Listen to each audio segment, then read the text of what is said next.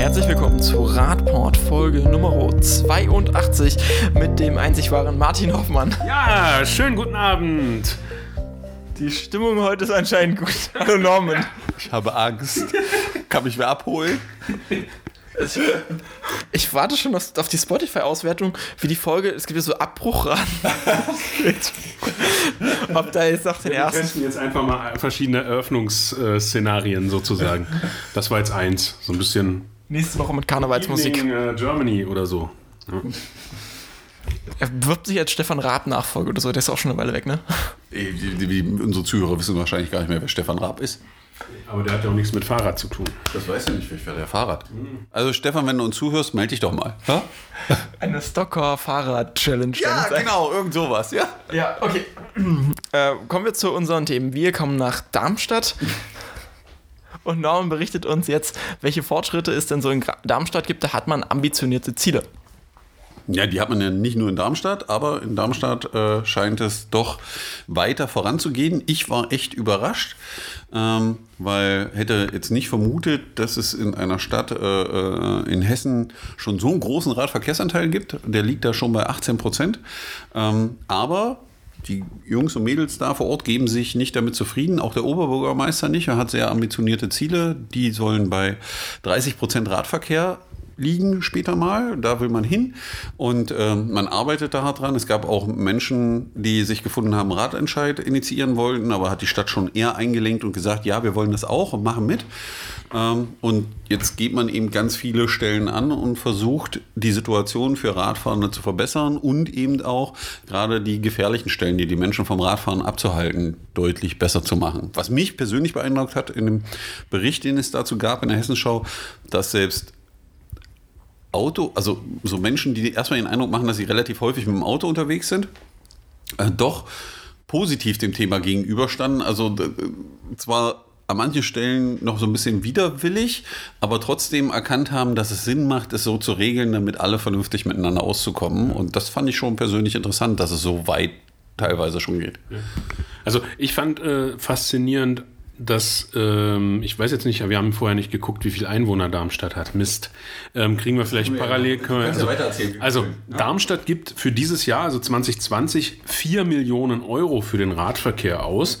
Jetzt müsste man mal die Zahl haben, dann könnte man mal... 158.000. Ah, die sind kleiner als wir. Ja. Also Magdeburg jetzt meine ich mit wir. Ja?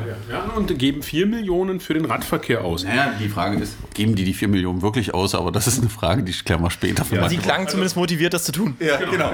Ähm, also was mir aufgefallen ist, ist äh, in den Statements die Einstellung sehr, sehr positiv. Da hat man Lust drauf, was zu verändern. Ähm, ob das in der Realität jetzt so ist, werden wir noch mal sehen. Ähm, was ich nur ganz, ganz wichtig finde, und das ist ja eigentlich auch so ein Dauerthema für uns, wer hat es angeschoben? Die Bürgerinnen und Bürger. Leute, die sich engagieren für Radverkehr und die Verbesserung im Radverkehr. Also eine Community, die äh, sehr, sehr, sehr aktiv ist. Auch das, was in der Öffentlichkeit zu finden ist an, an, an Grafiken und mög also möglichen Gestaltungsvarianten von Straßen und Knoten, äh. Ähm, großartig. Und äh, genau das sind ja die Meldungen, die wir eigentlich jetzt brauchen. Ähm, positive Beispiele, wo Städte zeigen, ja, wir wollen, wir haben verstanden. Ähm, und da bleibt es dann eben nicht bei diesem Satz, wir haben verstanden, sondern da macht man dann auch, ob die Lösungen, jeweiligen Lösungen immer das beste Mittel sind, das ist dann noch eine andere Frage. Aber, es ist erstmal, es ist eine Ansage und da können sich dann andere Städte in unserem Land, auch in unserem Bundesland Sachsen-Anhalt, äh, doch die eine oder andere Scheibe mal abschneiden. Also und ich glaube, was man dabei sehen muss, ist, natürlich wird man nicht immer die 100% perfekte Lösung schaffen. Ne? Äh, man wird auch mal daneben greifen oder eine Fehlentscheidung fällen. Aber ich glaube, was die Leute brauchen, ist, dass sie keine Angst davor haben, das zu machen, sondern da muss man sich eben danach angucken und sagen, okay, das passt jetzt doch nicht so, wir müssen da noch mal drüber reden oder müssen daran was ändern, dann wird das Ganze positiv, weil wenn man es überhaupt nicht ausprobiert und überhaupt nicht versucht voranzubringen, dann wird es nichts werden und deswegen ist es gut, dass es so viel Engagement gibt und die Leute sagen, jo, haben wir Bock drauf und das dann auch von den Bürgermeistern und von den Stadträten weiter mitgetragen wird. Das ist einfach sehr positiv. Wer sich jetzt noch die Einordnung ähm, des Ratentscheids vor Ort anhören will, der kann nochmal in den verlinkten Beitrag der Hessenschau reinhören. Da gab es noch ein bisschen Kritik, aber ich glaube, die sind jetzt auch schon zumindest auf einem guten Weg. Also was man sich auf jeden Fall angucken kann, ähm, ich glaube, Sie haben auch selber eine In Internetseite, äh, der Ratentscheid Darmstadt. Also Sie sind auf jeden Fall auf Twitter, daher kenne ich Sie her sehr aktiv. Ich kenne den Ratentscheid auch aus dieser Veranstaltung für sichere Kreuzungen im letzten Jahr vom ADFC. Da waren die Jungs und Mädels auch da.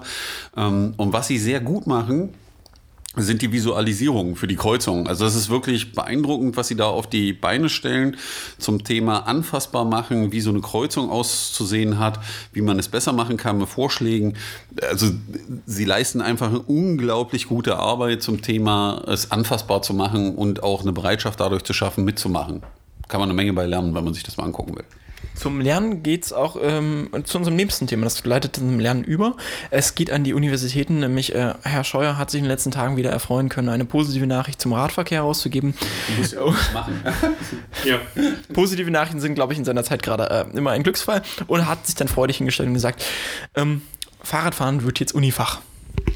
Ja, erstaunlich, oder? Erstaunlich. Aber ähm, wir können also, uns ja. Das macht den Fahrradfahren, heißt das jetzt, wir üben mit den Studenten Fahrradfahren und wie ich am besten Fahrrad fahre? Ich glaube, äh, das ist ein bisschen anders gedacht, aber vielleicht geht es dann in die Richtung. Also spannend ist ja, äh, Herr Scheuer ist in den letzten Wochen und Monaten ja immer für eine Überraschung gut. Wir haben ihn ja jetzt fast jedes Mal in, irgendwie in der Folge von uns untergebracht. Der ist der Minister mit der meisten Außenwirkung, also der, der am am meisten in den Medien vertreten ist. Das kann man ohne Frage so sagen. Ja, also Herr Scheuer äh, weiß um die Probleme, die wir allerorten haben in Deutschland. Wir haben äh, manchmal ein bisschen mehr, manchmal ein bisschen weniger Geld für den Radverkehr. Ähm, und wir haben aber das Hauptproblem oder ein ganz großes Problem, dass äh, wir Geld haben manchmal und das wird nicht ausgegeben, weil es niemanden gibt, der planen kann und der umsetzen kann. Und äh, das heißt also, es fehlt einfach an Möglichkeiten, Radverkehr ähm, zu erlernen und, und als Teil der Verkehrsplanung zu erlernen. Und Herr Scheuer hat sich da jetzt äh, einen guten Vorschlag zu eigen gemacht und hat eben Stiftungsprofessuren ausgeschrieben, die äh, ermöglichen sollen, dass es halt in Deutschland ähm, Universitäten oder Hochschulen gibt, wo eben Radverkehr als Unifach eingeführt wird, um eben diesen Notstand zu beheben, dass es zu wenige Planerinnen und Planer gibt. Und ähm, ja, da konnte er jetzt äh, vermelden, dass sich auf seine ausgeschriebenen Stellen auch äh, Universitäten beworben haben und die es auch bekommen haben. Das heißt also, es gibt zukünftig, wie waren es, sieben, glaube ich, ne? Ähm, Hochschulen, die eben so einen Lehrstuhl für Radverkehr haben. Das ist einmal die Universität Wuppertal, dann gibt es die Uni oder Hochschule Technik und Wirtschaft in Karlsruhe, dann gibt es eine Hochschule in Wiesbaden, Wolfenbüttel, Wolfenbüttel, in Wildau, Kassel und Frankfurt. Das heißt also, das sind die Standorte, wo man sich demnächst ähm, mit dem Radverkehr auch wissenschaftlich auseinandersetzen kann. Spannend ist ähm, auch da eben, dass pro Professur bis zu 400.000 Euro ausgegeben werden im Jahr. Das ist schon, äh, ja, ich weiß jetzt nicht, wie die Gehaltsstufen von Professoren so sind, aber das klingt erstmal so, als äh, wäre das wirklich ein, ein, guter Plan und auch eine, eine gute Summe, dass das funktionieren kann. Ja, es geht also äh, darum, Radverkehr auch so zu stärken und Ausbildung zu, äh, zu, äh, zu fördern. Und ich hoffe, dass es nicht bei den sieben bleibt, sondern das ist eben wirklich ein Notstand, den wir in Deutschland haben. Wir haben zu wenige Leute, die sich mit Radverkehr wissenschaftlich beschäftigen, die Planungen vorantreiben können und die dann eben auch Umsetzungsplanungen betreiben können. Von daher ein wichtiger Schritt aus meiner Sicht. Und ähm, ja, ich hoffe, dass wir natürlich auch, um mal den Bogen zu kriegen, hier in Sachsen-Anhalt, denn hier sitzen wir ja, ähm, dass wir auch hier mal irgendwie in den Tritt kommen, weil das Problem ist hier auch eines der Hauptprobleme, was äh, Radverkehrsplanung angeht. Das heißt also, wir sind hier auch an ähm, Politik und Verwaltung dran auf Landesebene, um zu sagen, ja, das ist eigentlich genau das, was wir gebrauchen können. Wir schauen mal.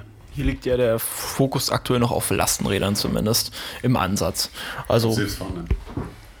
Naja, geht ja auch um Logistikvernetzung und konkrete Versorgung äh, mit Lastenrädern im Einsatz davon. Ja, Da sind wir aktuell dran, aber wie gesagt, wir hätten uns ja auch bewerben können und das Thema voranbringen. Ja, das Problem ist, wir haben halt keinen Schwerpunkt an, den Unis und Hochschulen Ja, hier. aber da, darum muss man sich eben kümmern. Ich meine, wir haben, ich weiß jetzt nicht, wie, wie die. welche, welche Uni hier mir fehlt. Also wenn ich das durchlese, welche Uni mir deutlich fehlt im ostdeutschen Raum, ist Dresden. Ja, na klar. Ja, Die Frage ist, ob die nicht schon versorgt sind und entsprechend. Naja, die haben den, den, den Lehrstuhl für, für Ökologie und Verkehr. Also ähm, da sitzen zwar ein paar Leute, aber das ist natürlich, kann man ja ausbauen. Ich meine, es ist einfach ein riesiger Bedarf. Wir können den Bedarf auch nicht decken mit, mit Damen und Herren, die wir uns aus dem Ausland holen. Also jetzt an, an Unternehmen, die dann für uns planen, sondern wir müssen da wirklich vorankommen.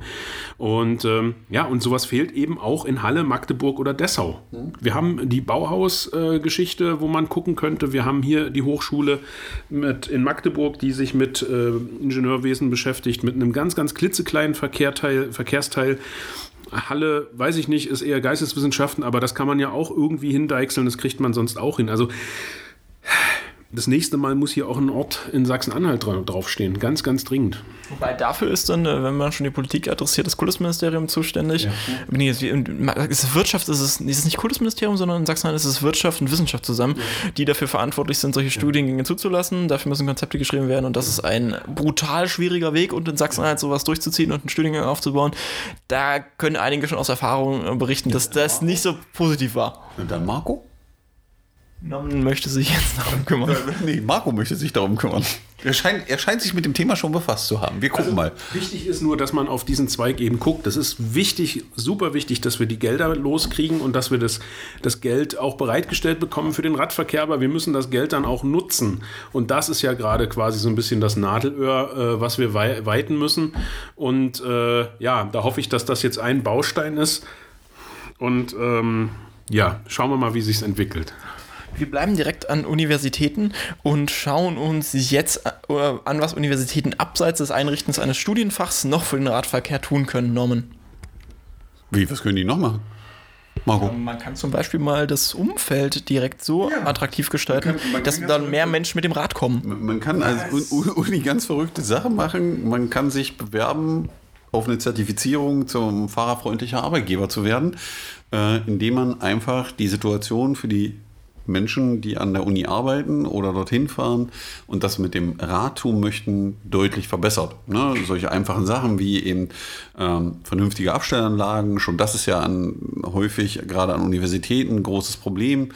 Einen Fahrradbeauftragten, der sich darum kümmert, eine Selbsthilfewerkstatt, äh, dass man auch zur Kultur des Radfahrens beiträgt und wenn man es richtig weit treibt, dann solche Sachen wie Duschen, Umkleideräume für die Mitarbeiter, wenn die von weit herkommen mit dem Rad äh, und vielleicht mal ein bisschen verschwitzt ankommen, um das ähm, um das Outfit zu wechseln und dann auf Arbeit zu gehen. Das sind alles Dinge, die man positiv machen kann. Und die Universität in Hohenheim hat sich zertifizieren lassen. Der ADFC führt sowas durch äh, und hat jetzt, ich glaube, das Silberzertifikat als fahrerfreundlicher Arbeitgeber erhalten. Und das sollte natürlich Ansporn und Zeichen auch für andere sein, sich in dem Bereich mehr nach außen zu engagieren, weil es einfach positive Effekte in der Wahrnehmung hat äh, und auch was äh, das Ansehen bei den Arbeitnehmern angeht. Ja. wenn man da Möglichkeiten schafft. Ähm, ich kenne das ja hier aus der Uni, da ist es meistens so, wenn man mit Mitarbeitern redet, also egal ob ähm, an einer Uniklinik selber jetzt äh, oder eben auch an den Universitätsstandorten ist immer wieder ein Thema, was man hört, eben dieses Thema Fahrraddiebstahl. Ja, also dass es keine sicheren Abstellanlagen gibt, dass ständig irgendwelche Räder wegkommen, obwohl die Mitarbeiter schon relativ gerne mit dem Fahrrad dahin fahren, aber es dann eben immer wieder verrückte Geschichten gibt, wie Räder wegkommen und das natürlich davon abhält. Und da kann man als Arbeitgeber natürlich präventiv tätig werden, indem man die Möglichkeiten schafft, sichere Abstellanlagen, wo ich die einstellen kann, alles sowas und meinen Mitarbeitern zur Verfügung stelle. Ähm, weil es hat ja auch für mich als Arbeitgeber positive Effekte, wenn meine, meine Leute äh, mit dem Rad zur Arbeit kommen. Genau, das ist ja der Punkt, den ich noch ergänzen wollte. Ähm, ich mache das jetzt natürlich A, um eine positive Außenwirkung zu zeigen oder einfach auch zu zeigen, ich habe begriffen, was Klimawandel ist und ich möchte, dass meine Mitarbeiter äh, mit verschiedenen Verkehrsmitteln mobil sind. Aber es geht eben letztendlich auch darum, dass wir wissen, dass Leute, die mit dem Rad zur Schule, zur Arbeit, ins Büro, was weiß ich, wohin, also zum Arbeit, zur Arbeit fahren, ja, sie sind einfach gesünder. Sie werden seltener krank. Das heißt, es ist einfach ein direkter positiver Effekt auf äh, meine für mich als Arbeitgeber. Und ähm, ja, ich denke, das muss man einfach noch ein bisschen ähm, öffentlicher machen und eben auch, dass der ADFC das anbietet. Das ist eine Serviceleistung des Fahrradclubs in Deutschland, dass man sich eben zertifizieren lassen kann. Und ähm, in manchen Bundesländern läuft das schon, glaube ich, ganz gut. Mhm. Ähm, die haben da auch, sind da auch gut ausgelastet, um äh, diese Zertifizierung zu vergeben. Ähm, in anderen Bundesländern äh, läuft es noch nicht so gut. Und ich finde, das ist einfach eine klasse Initiative, die, äh, ja, die eigentlich also noch Ende, größer werden muss. Ne? Am Ende gewinnen beide, sowohl der Arbeitnehmer als auch der Arbeitgeber. Ja, beide haben äh, positive Effekte am Ende ja. davon. Und äh, das sollte man unterstützen. Und wer da einen Arbeitgeber hat, der sich vielleicht positiv positionieren sollte, da kann man ja mal gerne das Gespräch suchen. Welche Uni in Sachsen-Anhalt hat eigentlich äh, so ein Zertifikat? Ich würde dir mal eine Wette abschließen, keiner, oder? Nee, wäre mir jetzt auch nicht bekannt. Für Unis gibt es aber auch mehrere Aspekte, warum das wichtig ist, sowas auszubauen. Also man muss die Universität ja nicht nur als so Standort, wo es Mitarbeitende gibt und Studierende gibt, verstehen, sondern besonders auch im globalen Rahmen, in dem sich die Uni bewegt. Also es gibt ziemlich viele Menschen, die für Konferenzen hinpendeln und so weiter. Das mhm. heißt, die haben dann, die sind zwar meistens auch schon relativ flugintensiv, also man hat da schon irgendwie so eine CO2-Belastung, die kann man da ein bisschen verringern, indem man zumindest die letzten Meilen unterstützt. Viele kommen ja auch mit der Bahn irgendwie an und sind dann am Bahnhof und müssen irgendwie zur Uni kommen. Und dann ist es, da will man nicht unbedingt. Das System ist dann genau. keine schlechte Sache Sache für die oder denjenigen, um die letzten zwei Kilometer zur Uni zu überbrücken. Da ist ja zum Beispiel in Göttingen, glaube ich, ist das ja mit diesem Rad Schnellweg gemacht worden, äh, wo man den Unicampus mit dem Bahnhof verbunden hat und solche Sachen. Und das sind natürlich auch Sachen, die enorm wichtig sind, um die Sachen voranzutreiben und eine Vorbildfunktion zu haben und auch überhaupt die Möglichkeit zu geben. Also, wo du ja gerade sagst, Flugreisen ist ja so das nächste. Heute früh, glaube ich, gab es einen Bericht bei Radio 1 zu dem Thema, eben diese Nachtzüge wieder einzuführen, weil die Leute ja eigentlich erkannt haben, wäre sinnvoll, können nur nicht über Nacht von A nach B fahren, sondern müssen eben am Tage fliegen. Ähm, und ich glaube, dass einfach, wenn die Möglichkeiten da sind, viel mehr Menschen bereit sind, inzwischen diese Möglichkeiten auch zu nutzen, wie Fahrradverleihsysteme ja. und solche Dinge. Ja ja, wie gesagt, Unis können ihren Beitrag da leisten, das äh, Fahrrad und der Ausbau der Fahrradfreundlichkeit dort als ein spezielles Beispiel. In den letzten. Aber eben nicht nur Unis, ne? Jeder, ja, also jeder, jeder, jeder Arbeitgeber kann so. sich ja? zertifizieren lassen. Auch Städte, auch äh, Landkreise, auch äh, Bürounternehmen, auch was auch immer, wer Arbeitgeber ist, kann sich zertifizieren lassen. Punkt. Ist der ADFC in Sachsen-Anhalt eigentlich zertifiziert als fahrradfreundlicher Arbeitgeber? Wir haben ja, wir haben, wir haben ja nicht ganz so viele Mitarbeiterinnen und Mitarbeiter, und, wenn ich das mal so sagen darf. Unsere Mitarbeiterin hat ähm, drei Fahrerboxen zur Verfügung. Eben. Ja? Und Lastenfahrräder. Und, und, und, und. Und eine Fahrradluftpumpe vor der Tür. Und ich glaube, da muss erstmal einer um die Ecke kommen. Schon traumhaft. Bewerbt euch jetzt beim ADFC Sachsen-Anhalt. Die Bedingungen sind perfekt. Gibt nur kein Geld. Wie doch? Ne? Der, ja, die, also, die Angestellten werden bezahlt. Also wenn du dich jetzt aber bewirbst, kannst du dich für ein Ehrenamt bewerben. Nein, wir, wir arbeiten ja hart daran, dass das äh, sich verbessert. Gut, kommen wir zum nächsten Thema. genau. Wir haben letzte Woche schon drüber geredet. Ähm, das Thema beschäftigt uns weiter und das beschäftigt, denke ich, auch noch viele Menschen in äh, Deutschland, in den unterschiedlichsten Städten. Ja. Es geht um die sogenannten Eltern-Taxis und, naja, Helikoptereltern, auch wenn sie dann mit dem Auto kommen und nicht unbedingt Taxi oder Hubschrauber benutzen. Da war jetzt keine Frage drin. Auf was soll ich jetzt antworten? Du sollst mir jetzt erzählen, was es jetzt Neues gab. Ach so, ich soll jetzt was zu ihm. okay. Ja, also wer das ja hier so ein bisschen mitverfolgt hat, wir hatten ja in Magdeburg so ein bisschen äh, äh, Probleme an einer Schule, wo man dann eben ähm, das Radfahren untersagt hat für die Erstklässler, damit die alle lebend an der Schule ankommen, wo es ja die Auseinandersetzungen gab. Ähm, man ist in der niedersächsischen Gemeinde Euten, ist man einen anderen Weg gegangen und hat einfach mal und es ist auch schön zu sehen, dass das in Deutschland geht, weil häufig hört man von Straßenverkehrsbehörden, das kann man nicht machen, man kann nicht einfach eine Straße sperren. Also ich habe gedacht, bei dem Ortsnamen ist es irgendwo in Niederlanden. Ja, ist es aber nicht. äh, äh, aber Niedersachsen kann ja auch ja. recht nah an den Niederlanden sein. Ähm, und man hat einfach mal eine Straße gesperrt und gesagt, hier darfst du mit dem Fahrzeug nicht mehr reinfahren. Ende aus und hat ein Experiment gemacht, ob das dann was bringt. Und man zieht am Ende ein positives Feedback, dass sich Dinge schon positiv verändert haben, weil nämlich die Kinder äh, jetzt entspannter und sicherer zur Schule kommen und auch die Zahl der Elterntaxis teilweise zurückgegangen sind. Natürlich gibt es immer noch den oder diejenige, die der Meinung ist, äh, dann so nah wie möglich an die Absperrung ranzufahren, um die Kinder rauszulassen. Das sind natürlich Probleme, die entstehen, aber dazu muss man auch sagen, dass man, dass Menschen manchmal eine längere Langkurve haben und nicht über zwei Wochen, sondern dass man das dann eben eine Weile durchziehen muss und das findet sich dann am Ende. Ende. Ähm, was ich aber persönlich sehr positiv finde, dass man es hier einfach mal ausprobiert hat. Ja, und dass man hier vor Ort gezeigt hat, das geht, das ist ein gangbares und probates Mittel, was man auch durchsetzen kann, wenn man willens ist. Und dann findet man damit eine vernünftige Lösung. Ich glaube, da würde jeder dran vernünftig partizipieren, weil keiner möchte, dass irgendein Kind äh, äh, unter einem Auto liegt vor einer Schule oder so. Das ist eine Nachricht, die will keiner hören.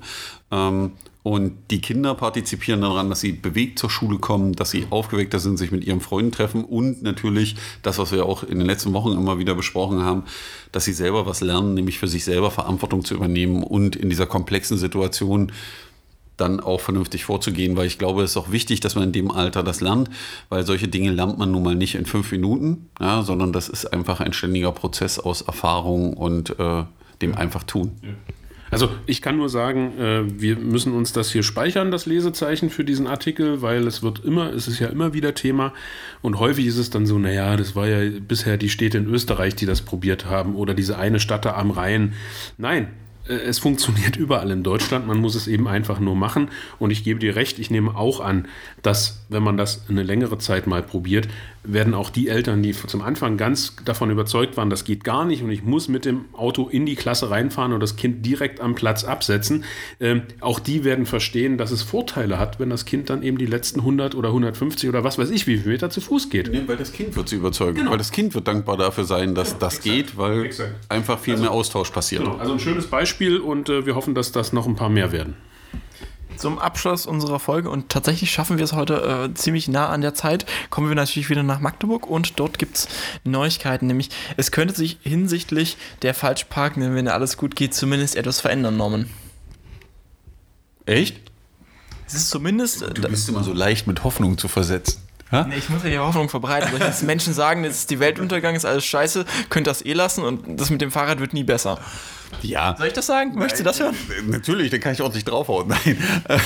Also äh, äh, in Magdeburg passieren unglaubliche Dinge. Wir gucken mal, wie sich das äh, äh entwickelt. Und zwar hat man die äh, Stadtwache gegründet. Das, also Klingt die erst besorgniserregend scheint Ja, hört sich wieder ein bisschen martialisch an. Aber im Endeffekt geht es darum, dass die Polizei und das Ordnungsamt, deren Aufgaben sich ja an manchen Stellen überschneiden, ähm, zusammenarbeiten möchten, um für mehr Sicherheit und Verständnis und Miteinander äh, äh, zu werben, äh, da ein gemeinsames Pilotprojekt starten, die Stadtwache eben, wo es eben darum geht, gerade das Parken auf Radwegen und Fußwegen, ähm, durch, also nicht durchzusetzen, sondern zu verhindern. Auch das Parken in zweiter Reihe äh, will man sich darum kümmern. Man will sich dem Thema der E-Scooter annehmen.